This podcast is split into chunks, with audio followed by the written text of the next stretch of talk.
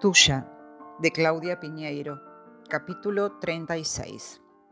Fotocopia del libro editado en España, compendio de distintos ensayos presentados en el 12 Congreso Nacional de Psicología Aplicada, año 1995.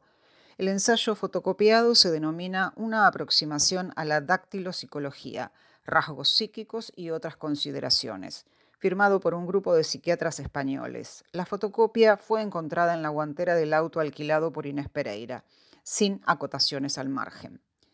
Luomo delincuente. Tal el título de un trabajo realizado por César el Hombroso, un ex cirujano del ejército y director del asilo de Pesara, en el cual, y después de estudiar más de 6.000 casos de personas que habían delinquido, encontraba ciertas características o peculiaridades físicas que supuestamente tendían a repetirse. Para Lombroso, el típico delincuente tenía mandíbula ancha, orejas grandes, brazos largos y pómulos altos. Para él, y siempre basándose en su estudio, un incendiario tenía cabeza pequeña. Un estafador debía ser fuerte, de mandíbulas anchas y pómulos altos. Un ratero tenía las manos largas y generalmente con textura alta y cabello oscuro. Hubo otros intentos parecidos. El doctor vienés Franz Joseph Gall desarrolló la teoría de la frenología, que tuvo mucha aceptación por aquella época. Según esta teoría, el carácter de la persona podía descubrirse observando la forma del cráneo.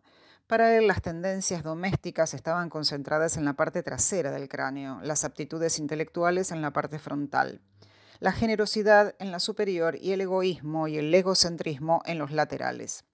Sus seguidores llegaron a clasificar más de 40 características y aseguraban que con solo medir una cabeza podían saber si estaban ante un bebedor empedernido, un jugador compulsivo o un ladrón.